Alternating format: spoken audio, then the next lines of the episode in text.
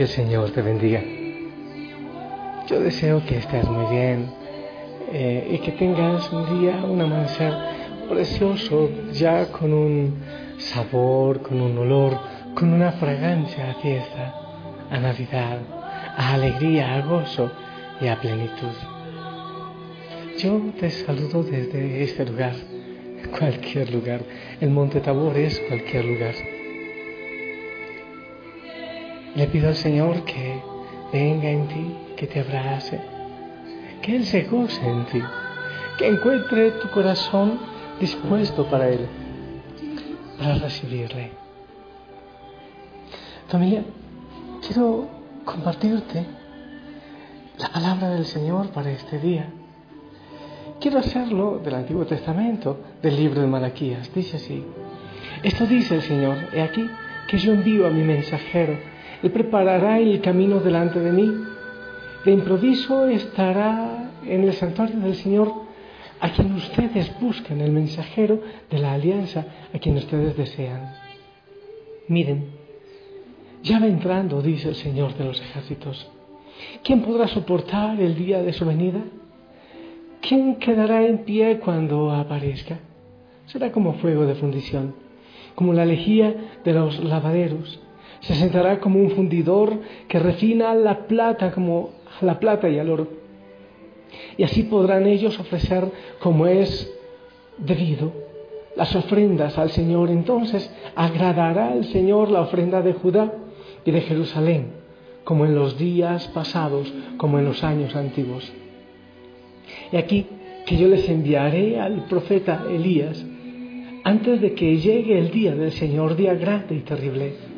Él reconciliará a los padres con los hijos, a los hijos con los padres, para que no tenga yo que venir a destruir la tierra. Palabra de Dios.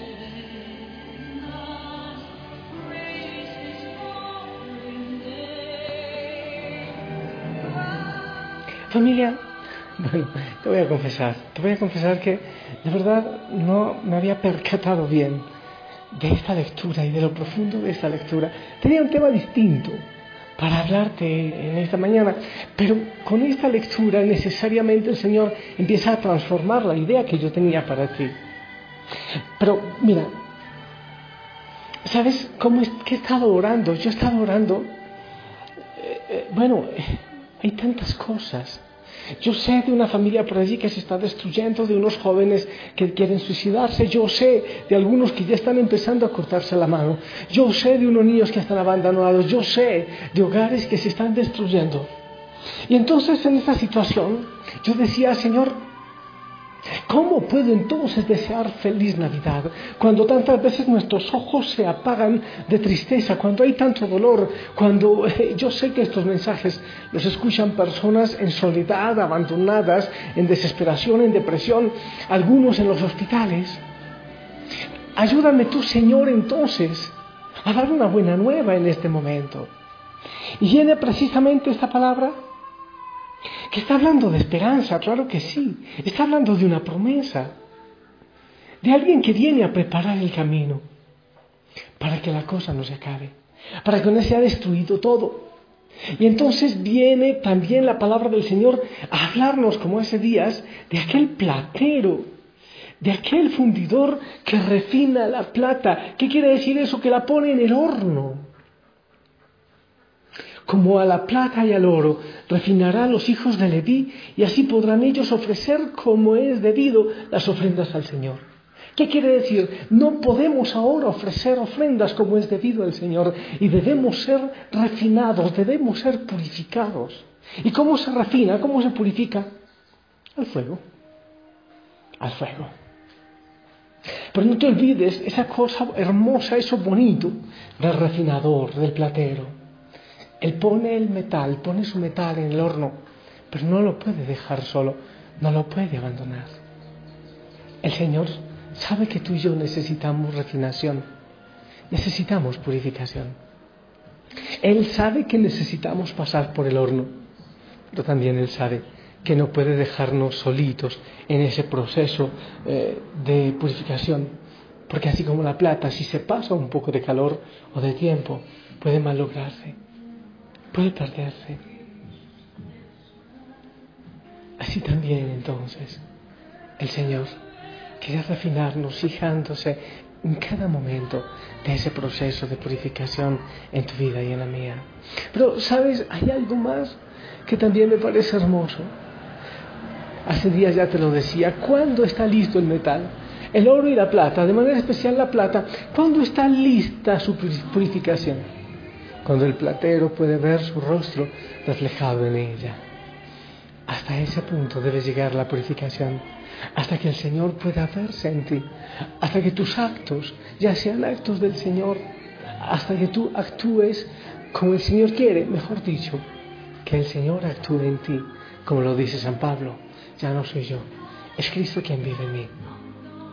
Entonces, en medio de tanta lucha, en medio de tantas dificultades en el mundo, y hay tristeza, y hay guerra, y hay muerte, y hay hogares separados, debemos primero aceptar que el Señor nos va llevando poco a poco a la purificación y nos está brillando y nos está dando un mejor valor.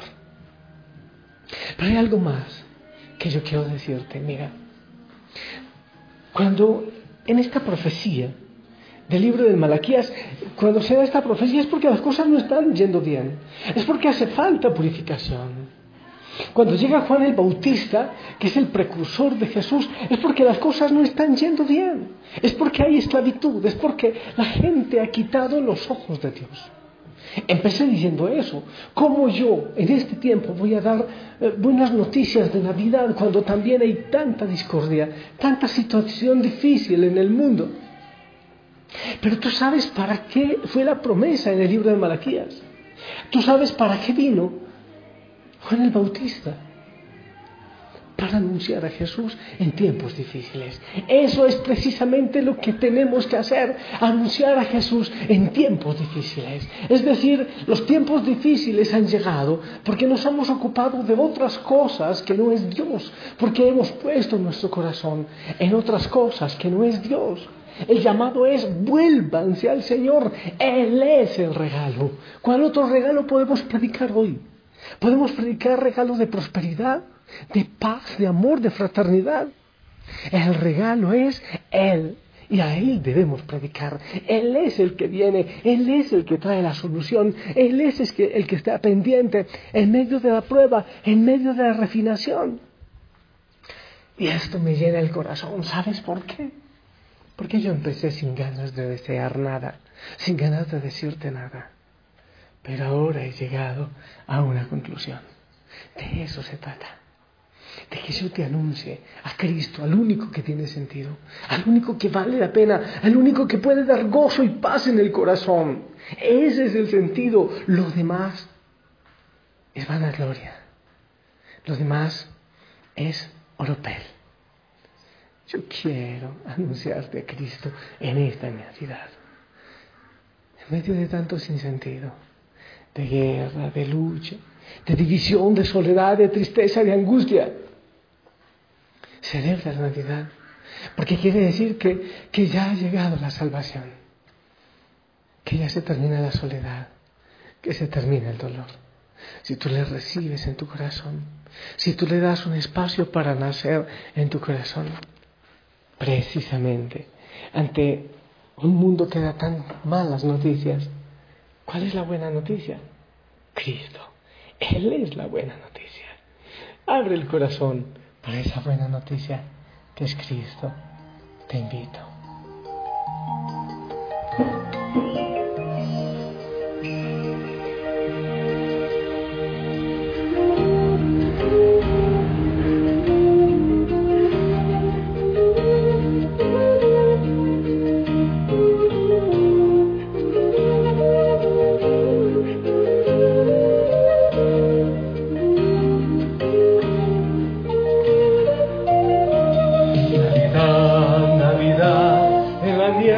Y la arena, Navidad, Navidad, en la tierra y el mar, Navidad, Navidad, en la nieve y la arena, Navidad, Navidad, en la tierra y el mar. Así, Señor, tú eres la esperanza, ven. Te necesitamos, Señor.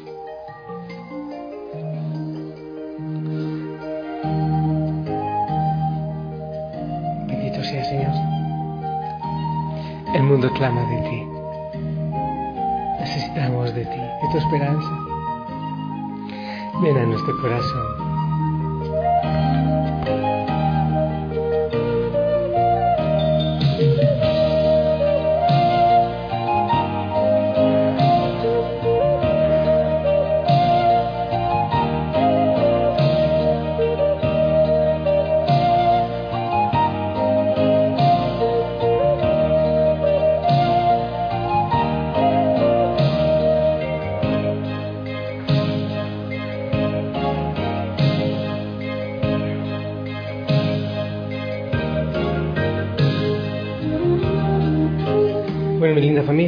hay un hecho. No pude cantar la canción. No me dio la garganta. Pero bueno, ya sanaré ella. Pero en silencio he estado orando mientras suena el fondo musical. Pero ya tienes el mensaje. Aunque sea con mi voz malita, que se apaga a ratos. Aunque sea así, en recuperación, te deseo Navidad. Hermosa y feliz, gozosa pase lo que pase, pese a lo que pese. Él es el regalo, Él es la fiesta. Sí, Él es, nadie más.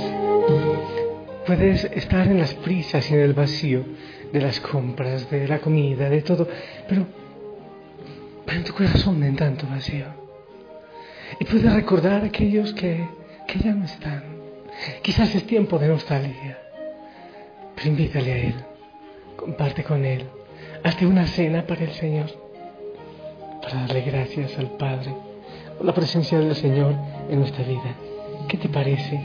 Yo quisiera hacerlo así, vivir una cenita en soledad con el Señor.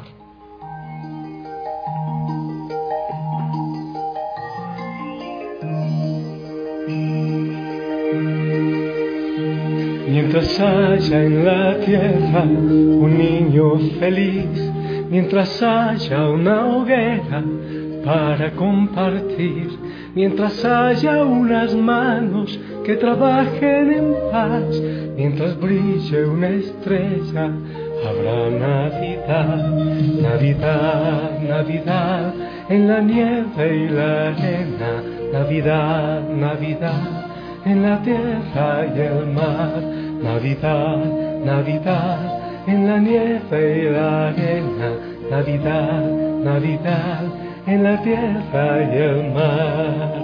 Soy testarudo, ¿verdad? Logré cantarla. Todo para la gloria del Señor, nada más. Mientras haya unos labios que hablen de amor, mientras haya unas manos cuidando una flor, mientras haya un futuro hacia donde mirar, mientras haya ternura, habrá Navidad, Navidad, Navidad, en la nieve y la arena, Navidad, Navidad, en la tierra y el mar, Navidad, Navidad, en la nieve y la arena, Navidad, Navidad en la tierra y el mar. Quiero danzarlo. Yo suavecito porque no puedo mover mucho mi cuerpo ahora, pero muevo mis piecitos así. Mientras haya un vecino dispuesto a olvidar, mientras haya un caído a quien levantar mientras pare una guerra y se duerma un cañón, mientras cure un herido, habrá Navidad. Así que si tenías tristeza, nostalgia, desánimo, si pensabas como yo, ¿y qué voy a decir? ¿Por qué feliz Navidad? ¿Por qué en esta situación? Ya tienes la respuesta. Aunque estés pasando por el horno, por el crisol de purificación.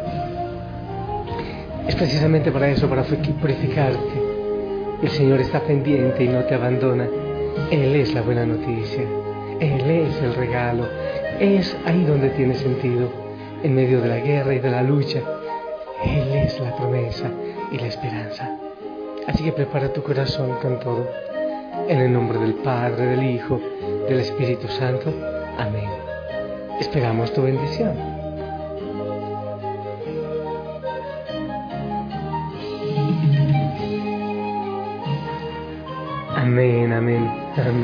Sonríe, gózate en Él. Sí, yo estoy, es que, bueno, como tengo una, una herida en mi cuerpo, tengo que eh, mover mis pies suavecito, pero igual estoy danzando. Yo sé que el Señor lo recibe. Te amo en el amor del Señor y si Él lo quiere, nos escuchamos esta noche para seguir orando. Hasta pronto.